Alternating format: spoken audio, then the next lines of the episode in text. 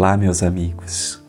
Que a paz do Evangelho, que a paz do Mestre Jesus envolva os nossos corações e que o nosso dia possa ser de paz, de luz e de serenidade. E que o programa Pão Nosso de Cada Dia possa nos trazer uma frase de meditação, reflexão, análise e observação.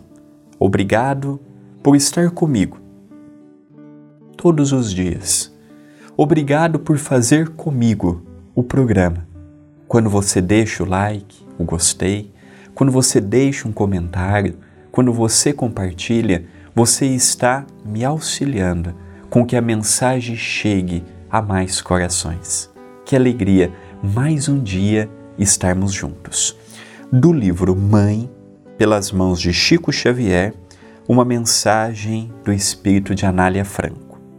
Mãe Santíssima, enquanto as mães do mundo são reverenciadas, deixa-te recordemos a pureza incomparável e o exemplo sublime.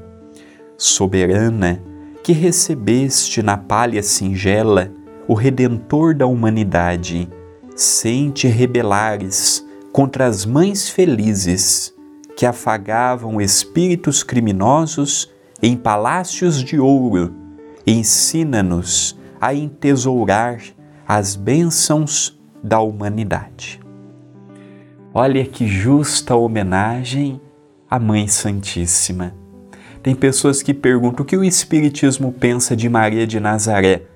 Maravilhosa, um espírito de uma grandeza que ainda foge à nossa compreensão reverenciamos, respeitamos, enaltecemos o seu exemplo. Para nós, os espíritas, Mãe Santíssima, como carinhosamente chamamos Maria, Mãe de Jesus, é um ícone de bondade e compreendemos que o vale daqueles irmãozinhos que refugiaram no suicídio, temos nela um dos grandes expoentes de auxílio, de ânimo e de coragem, ela trouxe para nós simplesmente o governador espiritual do planeta Terra. Nunca se revoltou por vir num lar pobre. Nunca se revoltou por ter uma manjedoura como a primeira casinha para o seu filho nunca olhou para um nobre querendo estar no lugar deste ou daquele. Pelo contrário, criou Jesus com muito amor, com muito afeto. Eram simples, por que não dizermos pobres, mas pobres felizes. Não tinha revolta, não tinha inveja, não tinha aquela, mas por que, que o filho da outra tem e o meu não tem? Por que, que a outra pode fazer isso com o filho e eu não posso? Não.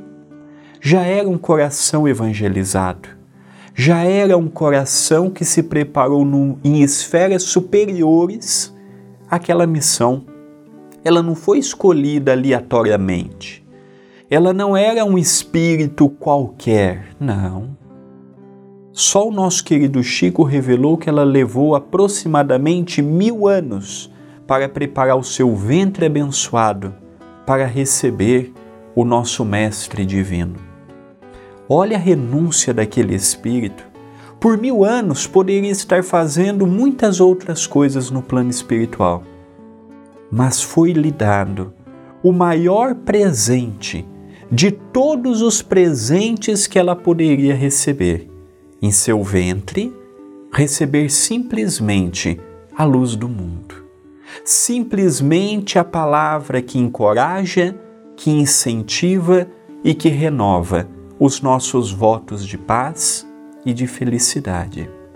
E hoje, o nosso simples pão nosso de cada dia vai em homenagem a esta guerreira, heroína, vitoriosa, que viu seu filho sofrer, viu seu filho ser imolado, mas manteve serena e rogando a Deus que fosse cumprido seus desígnios.